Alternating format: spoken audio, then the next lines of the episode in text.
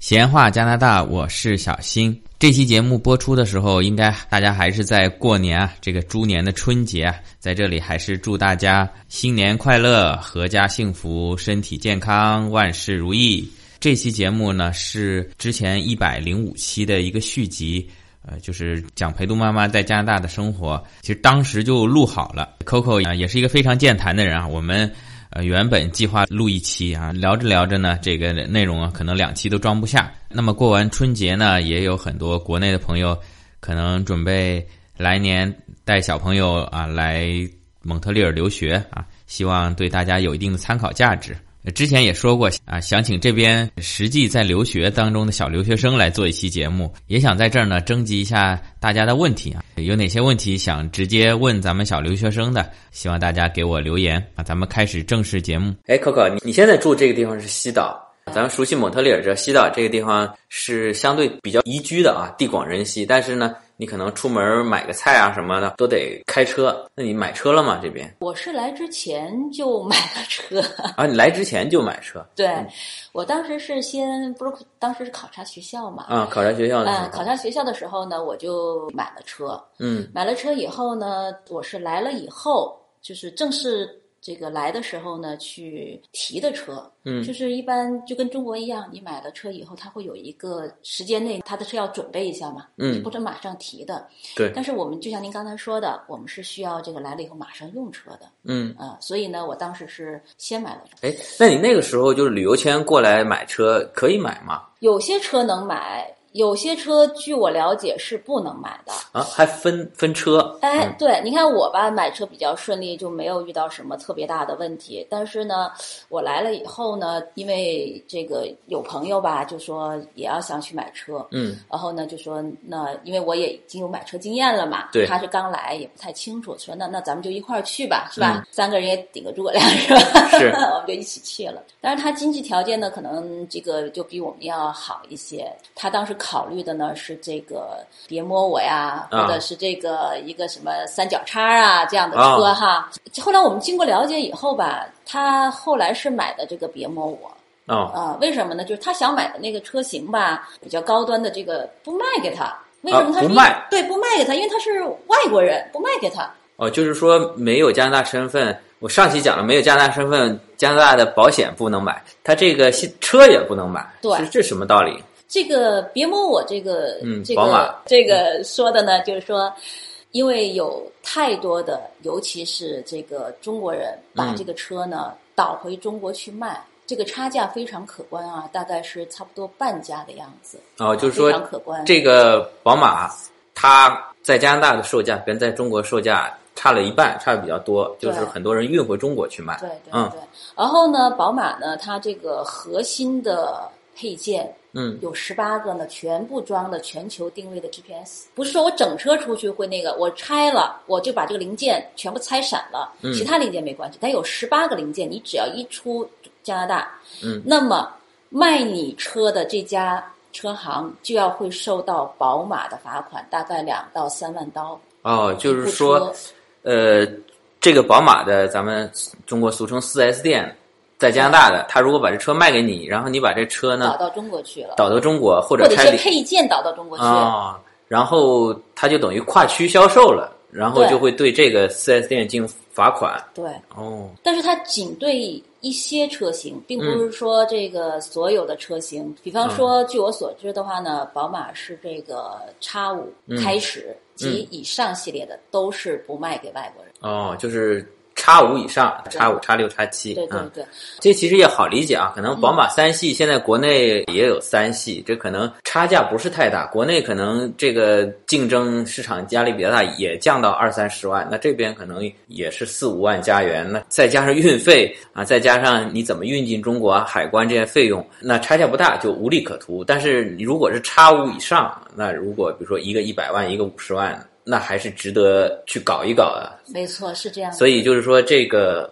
越是好车啊，越是针对外国人，它可能会有一些限制。劳斯莱斯什么的，咱们也那我别嗯就不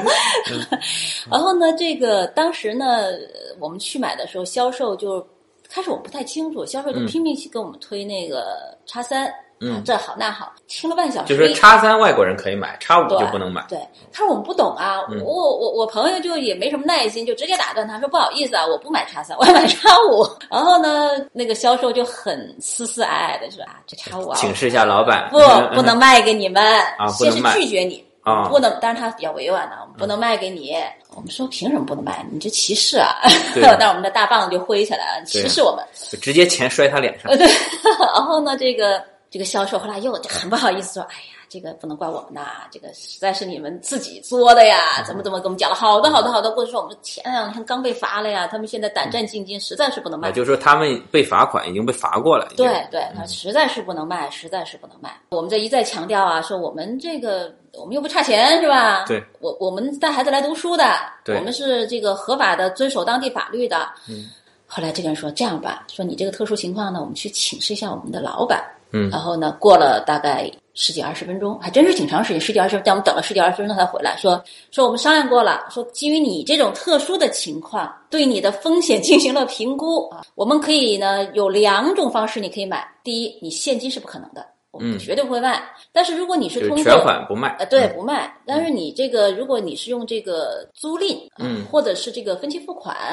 啊，最短期限两年，我们呢是可以卖给你的。后来呢，我们的朋友就是通过这个，就最后是做了这个贷款，贷款啊，就是贷说款买了贷款可以买，然后呢，呃，长租可以租，但是两全年款买不可最以。少两年，它有啊期限。你比方说，你贷款其实可以贷一年嘛，它必对须两年。嗯，对，他就有要求，最低要求。这中间还发生一个事儿，说那那你这样的话，我本来这个全款买定我就多少钱，对吧？嗯，我这一分期付款一贷款，我是有成本的呀，我我不是对没有利成本的，息嗯对不对？那不行，后来算下来大概要贵个一两万人民币吧，大概两万多。嗯啊，我不太记得了，这个事儿有点久而。作为叉五来讲，可能这一点利息还 OK 了。但是我们还是争取啊，这个这不行，这你增加了我的费用，这嗯个呃，后来又跟他去谈了谈利息什么的，反正最后可能还是多了，就多了一万多吧，哦嗯还是打了一点折，给了一点优惠什么的，就是。就是说，通过这一次事件，我们就能看，就是很多事情吧，你去去争取一下，就是在合理的范围内，你去嗯争取一下。他们还是这些销售是手里是有一定权限，他可以去跟他的老板请示的。我们的嗯感觉是这样子的。那你在这边买车是外国人，你是考了这边的驾照吗？还是说就直接用中国驾照去买？我是用中国驾照买的，我我想应该是中国驾照是可以买的。可以买啊的。但是我觉得，如果你长期想考虑在加拿大开车，比方说陪孩子读书这嗯种啊，我个人倒是建议去考一个本地的驾照，因为有个好处，小新应该也考过了，对吧嗯？对就是你有没有觉得，就是中国的这个学习考试之前的这些知识啊，和加拿大，我个人觉得是不一样的。对，还是有一些不同。你看咱们中国就是告诉你怎么开车，这个车怎么在哪儿拐啊，什么就技术性比较强。但我觉得在加拿大哈。更多的是教你如何在路上开车，怎么安全开车。比方说，如何去共享道路啊，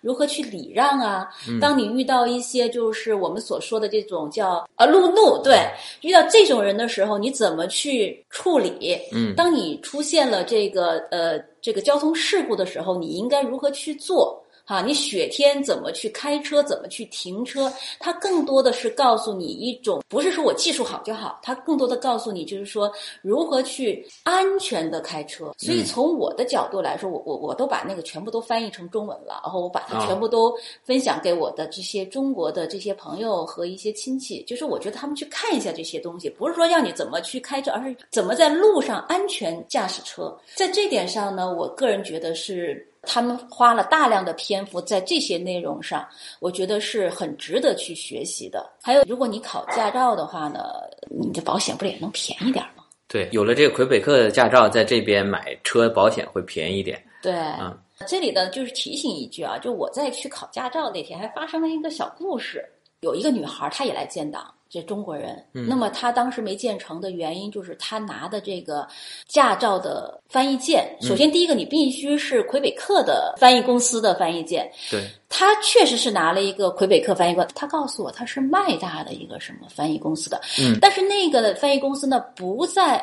SAAQ 的这个嗯认可的翻译公司的名单之内，所以他当时建档就没有做，他只能再预约下一次。嗯，所以这一点也是提醒，就是说，如果你要去翻译件的话，要在 SAQ 的这个，他当时给他打了一张清单，嗯一个就是哪些他是认可的，给了他一份。嗯，呃，这个对是，这边做事这点还是比较不像国内说你今天缺这个，你回去准备好第二次办，他说你缺那个，你来回腿都跑断了。他这儿呢就一个清单啊，他说你一二三四五缺什么，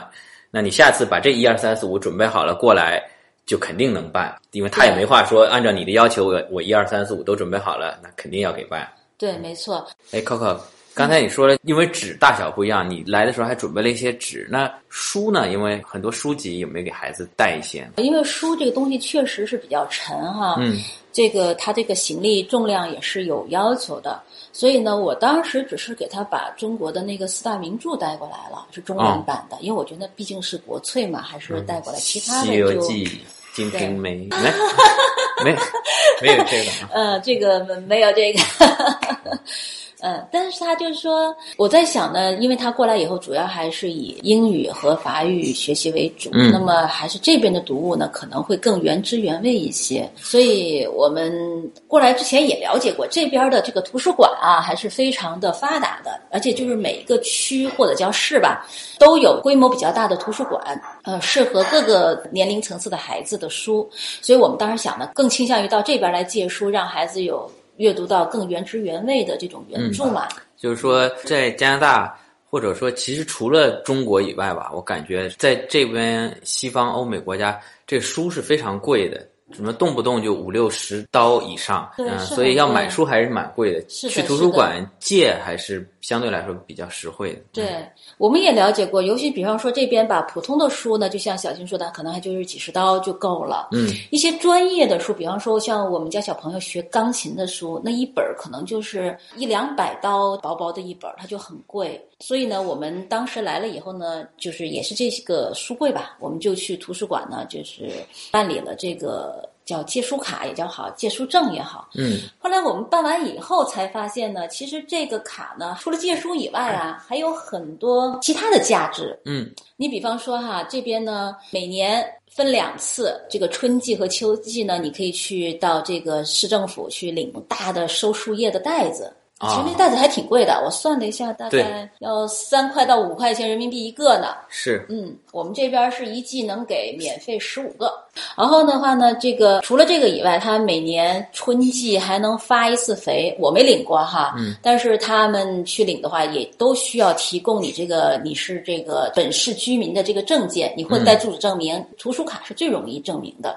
还有一个呢，就是比方说你需要到一些公共设施去，比方说滑冰，嗯打网球、打羽毛球，它在这个市民开放日的时候，如果你是本市居民，它是免费的；如果你是外市居民的话，它是收一个很便宜的，比方说两三刀的一个成本费。嗯那么那时候你能够出具这个呢，它起到了同样的作用。嗯像我们是在 Kirkland 呢，它就是只有这个借书卡，但我知道其他的是，比方说像 Beaconsfield 啊，大概是、嗯他们还有市民卡啊，你可以两个卡都去办，或者嗯你办一个，其实他们也就 OK 了，没有问题的。嗯我觉得办了以后就是很方便，在这个城市里头做一些事情，尤其是一些政府行为，包括他们，我记得今年在秋天的时候，他们有一个市政府出钱办了一个很大的 party，在一个公园里头。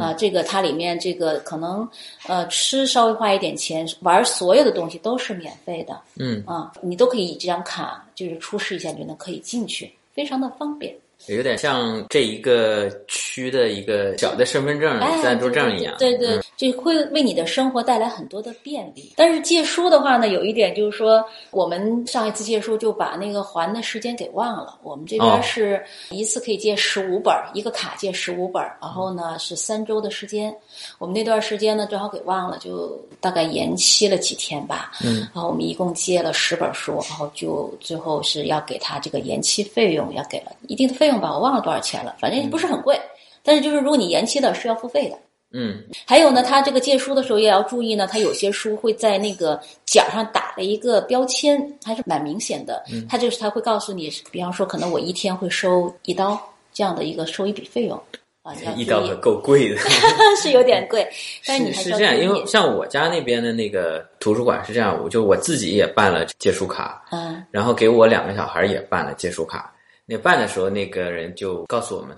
比如每张卡能借十五本，你要借满六十本啊，除非你这样，你否则如果你借十五本以内的话呢，你就用你小孩的这个借书卡去借，就同样超期了。哦，小朋友的费用要比大人便宜，因为他可能考虑到小朋友还小嘛，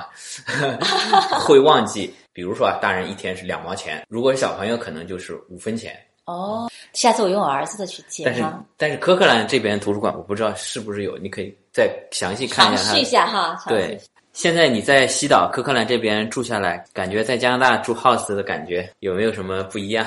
哎呀，我觉得其实是快乐并烦恼着。嗯因为吧，我觉得咱们在中国住的时候哈，嗯我我不知道小新你家里是住 house 吗？在中国没有，这是我们住公寓啊。啊，对，所以呢，我们呢主要呢都是这个依赖于物业公司，对，对吧？哈，我、嗯我相信上海也跟深圳差不多，都是一个圈儿一个圈儿把自己圈起来，然后找一家物业公司帮帮我们打理各种各样的事情，嗯对对吧？然后交笔物业费完事儿啊，只是多点少一点，服务好一点差一点，你基本上不用操心。嗯甚至呢，可能你们家这个嗯下水道不通了，你跟物业打个电话，他就来帮你疏通。什么灯坏了，你甚至都可以请他付费服务，对对对不对，你什么都不用管，是吧？对然后呢，物业有所有的房子的什么地图啊，呃，不是图纸啊，什么嗯这个、呃管道分布啊，他们一清二楚，你根本不用操心，住、嗯住就行了，只管住，是给钱啊。很不幸的是呢，如果你在这边如果住 house 的话呢，你就是你自己的这个物业公司。对，我觉得这是其实是一个这个。这个还是一个蛮悲催的事情，我觉得，至少啊对于我来说， 我一弱女子，是是是是，就真的是说真的要一个人如果打理这一个 house，还是确实是对于我们中国人来说还是有有点难啊。啊，就很多技术方面的问题啊，嗯这个体力方面问题啊，都需要你自己去解决的。我呢，我觉得我自己是比较幸运，嗯呃，我遇到了一个非常好的一个这个前业主啊，两位意大利的老人家，因为嗯他当时也是因为呢这个呃身体的原因，年纪大了，这个房子他们打理不了了，嗯然后呢，其实也不是他们啊，就是他这不是特例，对这个呢，其实就是这边基本上这个年纪大的老人家，他到了七十多岁以后呢，基本陆陆续要不住一个小房子，或者是利于打理的，要不就是到老年公寓里头去，就是这是他们基本上都是这样处理的。嗯那么他们就把这个房子呢就卖掉了，卖掉以后呢，但是这个房子因为是他们自己建的，用他们的话说呢，这个他们认为这个房子就是他们的孩子 baby 啊，是他们自己的孩子。这里的一砖一瓦，甚至这个他说这个吊顶都是他自己吊上去的啊，他自己做的这个吊顶，所以他对这个家呢非常有感情。然后呢，嗯，当时我来他们家做客的时候呢，就是我就对这个如何打理房子表示了我的这个非常的这个的担心，担忧。嗯啊，然后他们俩就说：“你不用担心，说这个我们都会告诉你怎么做的，你不用担心。 对哎你太担心他，你不买 了。也有可能哈。然后确实，他们用他们的实际行动，真的是给了我非常非常非常多的帮助。嗯呃，比方说哈，我住进来的时候，我们我们两家这个房子啊，就是没有一天的间隔，嗯就他当天上午搬走，我当天下午搬进来。嗯，但是我搬进来的时候，我可以跟你说，小新，这个房子比我现在住的还要干净。”嗯，他打扫的非常的干，我这还偶尔在灯上还看一个蜘蛛网什么的。是他这个非常，他所有的厨，嗯我当时二月份搬进来是个冬天，但是他的所有的室外的这些玻璃都擦得非常的干净，就你能看出他是在冰天雪地里给你把这个玻璃擦好的。嗯然后在这个呃冰箱里存储了很多的食品，你也能看出这些食品是专门为你准备的，因为他们认为我们是从山高水远的国家过来，嗯你可能对这里的呃这个这个都不知道。超市去哪儿这买。个哎，对，去哪儿买东西啊？吃什么呀？嗯然后他们给我们留下了餐具，而且这个餐具是非常整齐的，给我们留下了这个呃洗漱用品啊，当然不包括牙刷和鞋哈。那比方说浴巾、毛巾是全新的，全部给你都挂好哦，啊。还有这个呃，放在这个洗手间里面用于这个熏香用的这种，他们是专门有那种放在洗手间里面的香皂，哦，其实是用于熏香用就的。就是用于散味道，而不是用于拿它洗。清洁用的，对嗯对对对，它都全部给你放好，包括这个，因为有这个洗碗机，嗯这个包括洗碗机的这个洗涤剂，嗯呃，洗碗用的洗清洗液、水池子用的这些这些清洁用品，全部都准备好，全套的，还给我们留下了一套，除了餐具以外，还留了两口锅，真的。 这个锅现在我用呢，我都不好意思，就是人家给我留下的非常的干净。你当然它不一定是全新的，但是非常的干净。嗯我现在用的已经是不行了，嗯真的是不行了。就是包括这个食材，它不是说我给你随便准备点食材，给嗯你包括从青菜类到海鲜类啊，到小的饼干，什么这个蛋糕，你的早餐、牛奶，全部给你准备好了。我觉得这已经不在他的这个责任范围内，对嗯吧？我给你把屋子清扫干净就 OK 的啦，其实对不对对对我我对不需要再给你准备其他的东西，对吗？对，但是他哦，包括床品。嗯他全部都准备好了。我觉得作为一个他表现他自己非常友好，而且非常有礼貌的一个这样的一个是一种教养吧，我觉得体现的非常的好。除此以外的话呢，因为有院子，我们也没打理过院子啊。嗯可能我们这里很多人是有过这样的经验的，因为人家在中国就住 house，人家自然对就会，哦我我真的不行，我我真的是住在这个， 然后我也不会打理。然后呢，他就专门会过来，他老太太其实还有病，生病还刚住院，出了院以后，他就到我们家来了，就跟我说：“哎呀，对不起啊，我来晚了啊什么的。”嗯他就告诉我说：“这个院子里的花儿怎么种啊？这个地怎么翻地啊？然后呢，这个草怎么处理啊？嗯他如果因为我语言也不太好 啊，这个当时我家先生也不在，然后他就就看我这迷迷茫茫的也不太懂，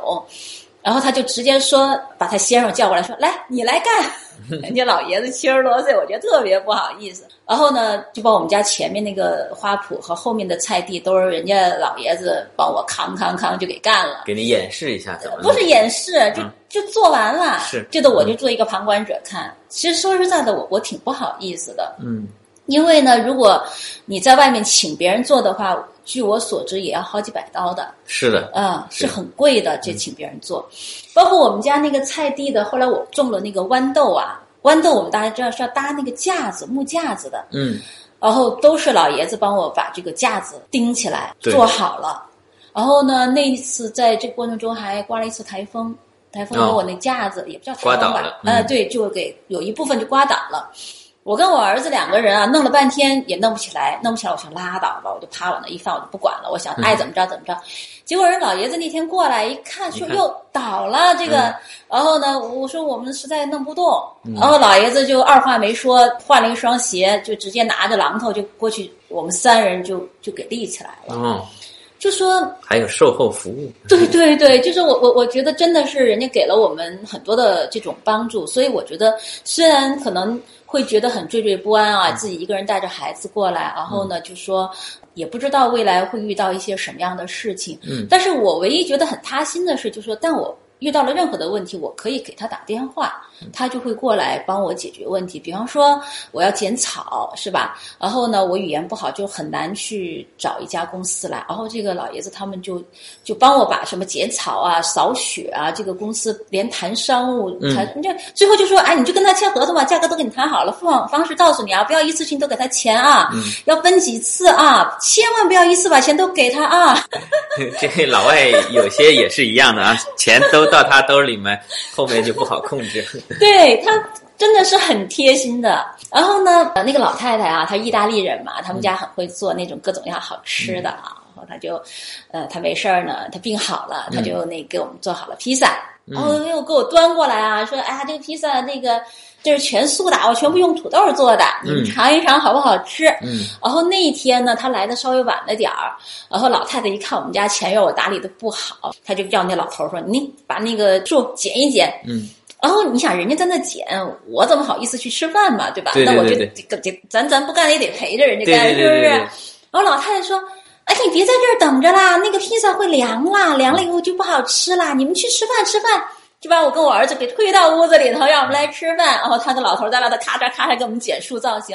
哦，我就觉得特别特别不好意思。后来我跟我儿子说：“你出去陪着老人家，你给打个下手，什么装个嗯对垃圾学学一学，一个那学一学对，你那个剪下来的树枝，你好歹要塞到那个那个袋子那里个纸袋子里吧，对嗯你不能让人老人家还给你塞纸袋子里，对不对？我说你去赶紧把那垃圾塞纸袋子里头。在整个过程中吧，就是真的，我觉得得到了他们家非常非常多的这种这种帮助。嗯，那除了他以外，可能有些人说，哎，他卖给你房子啊，他卖你那么多钱，你给他的钱这块那意思这都挣回来了，对吧？啊，那我们再说一个不是的，我们说说旁边的邻居、啊，我我旁边的那个邻居，那个也是一个老头儿老太太啊，就是年纪很大了，应该跟他们差不多，他们是几十年的邻居。然后呢，嗯，他看见我们家那个草不太好了，他就会过来跟你说、说，哦，你的草不好啦，你你应该是这个要施肥啦，说或者你要浇水啦，因为他经常遛狗嘛，对他就会过来来告诉你要怎么做。然后呢，他会告诉你说，哎，现在呢，呃，你们家这个需要去这个找一个捡树梨的公司，你这个树梨啊长得太太疯长了，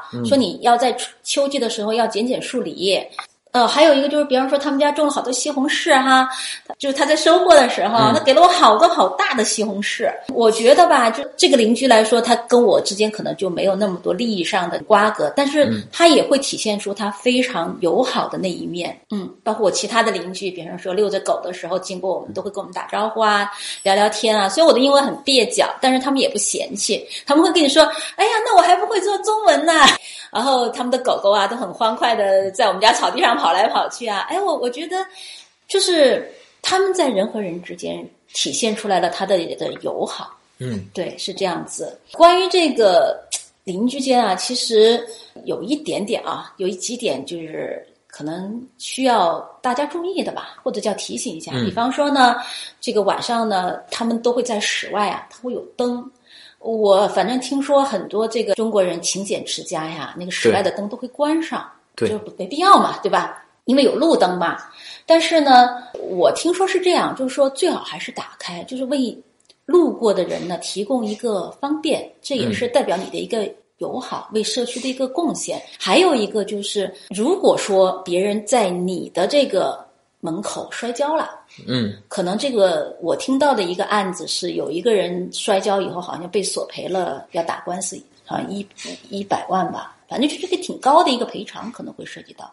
所以呢，就是及时的去扫雪。如果你这请呃请扫雪公司，但是即使请扫雪公司，我最近了解到是说，扫雪公司如果它的那个雪的厚度它没有达到一定厚度的话，它也是不来扫的。对，你要嗯看具体跟他签的合同，有的比如说是五厘米以上来扫，那如果四厘米，那就让你自己去自己去清洁啊对，对就像今天早上大概半厘米的雪，它是肯定不会不会来来的，嗯、对。所以像这种时候呢，就是需要我们去把它别人走的地方，你要把它扫干净。当然你自己走的这块儿，你可以扫，可以不扫。嗯但是别人走的地方。还是要把它扫干净，这样的话呢，就是不要发生这种呃不愉快的事件的发生啊，包括开灯啊什么，其实也是在保护自己吧。从另外一个角度上来说，因为我们如果去跟别人发生了这种法律层面的一些纠纷的话，我我觉得我们还是处在比较弱势，因为首先你语言就不行，对吧？很多对法律法规你也不清楚，你很难去跟人在法庭上去解决一些问题。我觉得应该是这样来看这些什么开灯啊，还有扫雪啊这样的一些事情。是的，对，还有一个呢，就是我们来了以后呢，也去拜访了一些邻居，据说这也是